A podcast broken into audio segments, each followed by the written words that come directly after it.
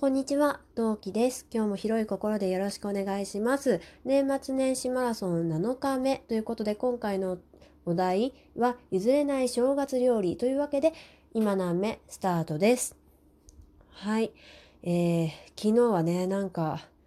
多分ね、ラジオトーク始めて一番ひどいトークだったと思います。はい。えーお耳汚し失礼しました。えー、っと、ちょ、ちょ、ちょっとまあ、それはね、なんだろう、このマラソンが終わった後にでも振り返りでもね、しましょうかねということで置いときまして、で、譲れない正月料理なんですけど、えー結論から言うとないです。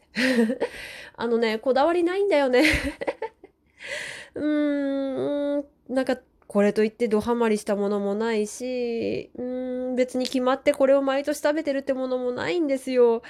んで、すごいね、今日パパとそういうわけで審議を重ねた結果ですね。じゃあ、ないと困るものと思って、それが譲れないんじゃないかなって思ったわけなんですよ。っていうので、うーん、伊達巻きとかまぼこかなって。そう、だからなんだろう、えーとですね、なんでこの2つになったか、それ買って詰めるもんじゃね？みたいな感じだ、感じでしょ？いや、その通りなんだよ。なんだけど、あの、私のそのお正月料理の変遷を自分でぼんやり思い出して考えてみると、えー子供の頃から高校ぐらいまでかなは親が、まあ、買ってきたものを詰める系おせちをずっとやってて、まあ、たまにさ、親がさ、自分が食べたいからとかいう、そんな感じの理由とかで、えっ、とね、黒豆煮たり、あとは、えー筑前煮かな鬼しめを作ったりね、筑前煮と鬼しめって何が違うんだろう今思えば。えっと、それを、いやいやとりあえず、あの、野菜煮たものを作って入れてくれたり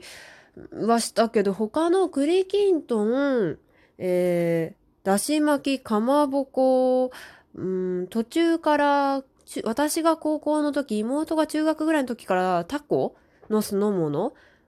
は、まあでもあの辺は普通買って入れるものじゃないですか。だからまあそうかなって。で、お雑煮なんだけど、お雑煮もね、我が家すごい変遷をたどってて、最初のね、私の物心ついた時ぐらいからは、お吸い物、親が作ったお吸い物に、あの、お餅が入ってる。で、お餅はね、